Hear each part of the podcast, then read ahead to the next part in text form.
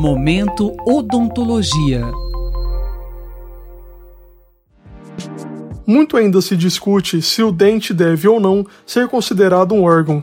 A discussão é a porta de entrada para outras questões, como a doação de dentes e o que fazer quando se perde um, por exemplo.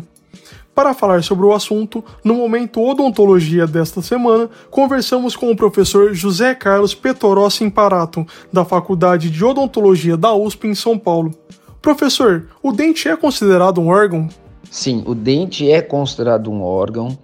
Infelizmente, grande parte da nossa população e até alguns colegas ainda não entendem que o dente é um órgão.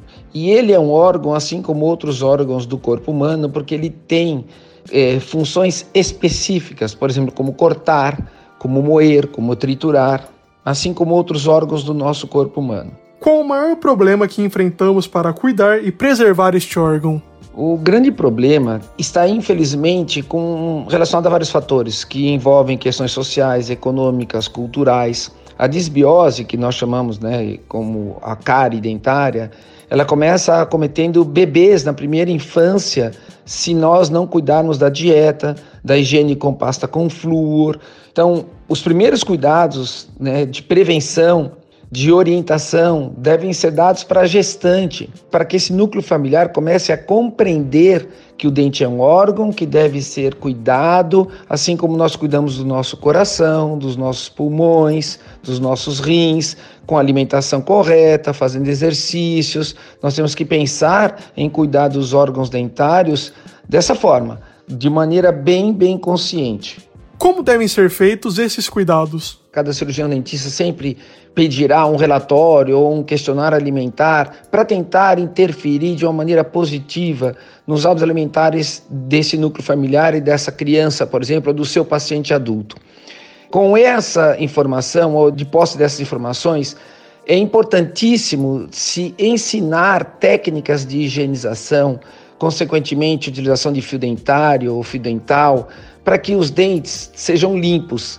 E estando os dentes limpos e controlando a dieta, provavelmente nós fazemos com que a doença não se estabeleça, com, e mesmo aquela, aquele, naqueles pacientes onde existe a doença, ela não progrida, ela não avance. E o que fazer com o dente perdido? Jogamos fora? Dentes perdidos, se eles estiverem cariados, restaurados ou rígidos, não podemos mais descartar nós temos que enviar para bancos de dentes ou para biobancos de dentes.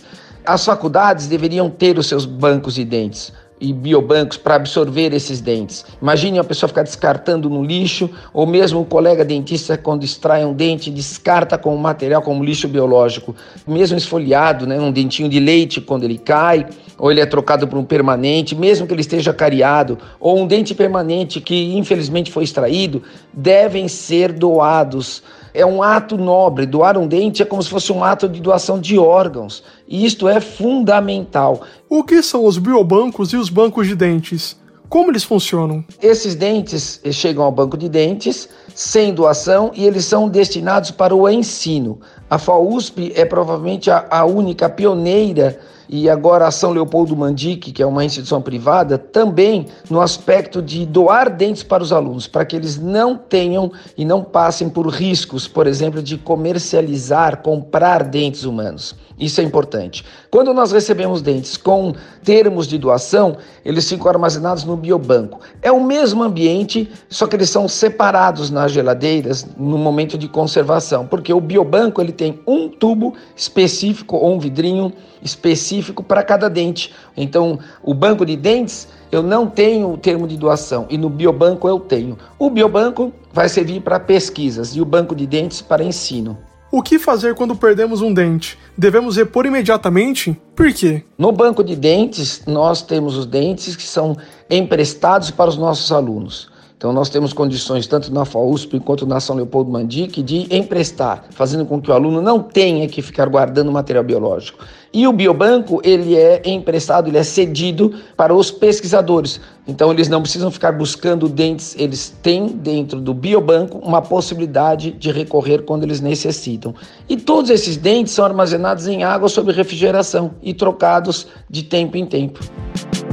Acabamos de ouvir no Momento Odontologia de hoje o professor José Carlos Petorossi Imparato, da Faculdade de Odontologia da USP em São Paulo, que falou sobre os biobancos e bancos de dentes. Até a próxima edição. Robert Siqueira para a Rádio USP. Momento Odontologia.